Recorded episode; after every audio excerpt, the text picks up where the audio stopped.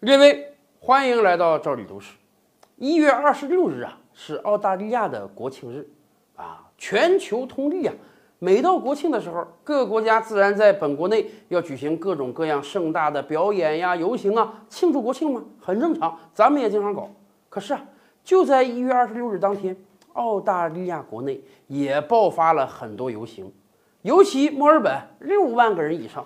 大家注意，我可用的是“爆发”，这不是什么好词儿啊。对，这批人游行啊，不是欢庆澳大利亚的国庆日，而是抗议澳大利亚的国庆日。这又是什么原因呢？这得从澳大利亚的国庆日说起。咱们清楚啊，澳大利亚其实真正独立没有太长时间。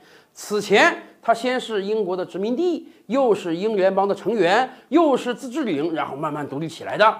一七八八年。一月二十六日的时候呢，第一批英国人乘着军舰来到了澳大利亚。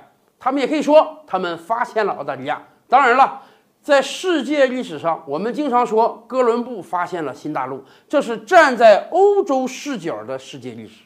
对于人家美洲土著人来讲，我们在那生活上千年、上万年了，我们在那有灿烂的文明，有辉煌的国家，凭什么你来了就要发现我们？我们一直在这儿啊！但是当然，后来的历史我们都清楚了。来到美洲也好，来到澳洲也好的欧洲人，开始了屠杀、抢夺土地的行为，把当地居民要么干死，要么变成奴隶，总之把人家的土地抢走了。对于澳大利亚也是这样。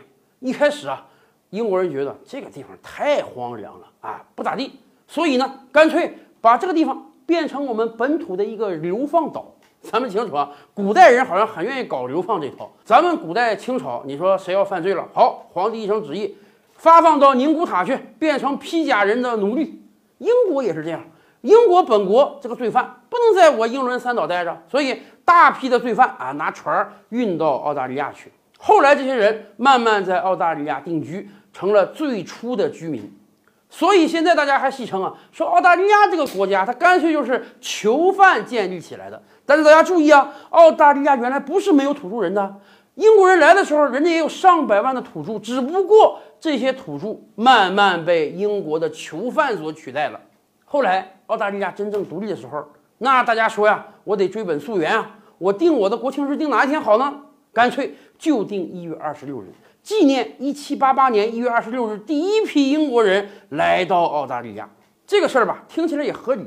毕竟今天澳大利亚的主体民族是白人，是当年过来的英国人的后代嘛？那么人家纪念我祖先第一次来，很正常吗？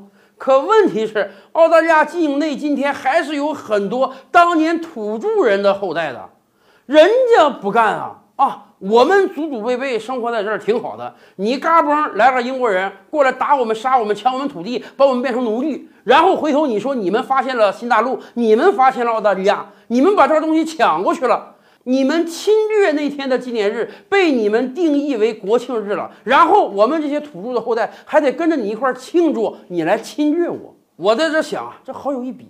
假设这个当年大清没亡国，或者说清朝末年的时候，满清政府也效仿各国定个国庆日，它很有可能啊，把一六四四年五月二十七日满清入山海关那一天。定为大清国的国庆日，哎呀，纪念祖先二三百年之前杀入山海关取得天下。可是啊，你说满族人你纪念这个国庆日，哎，我们能理解。广大的汉人民众会觉得那一天是我们国破那一天啊，那一天是你来侵略那一天啊。结果我还要跟你这当年的侵略者一块儿来纪念你侵略那一天作为我的国庆日，这实在是让人接受不了啊。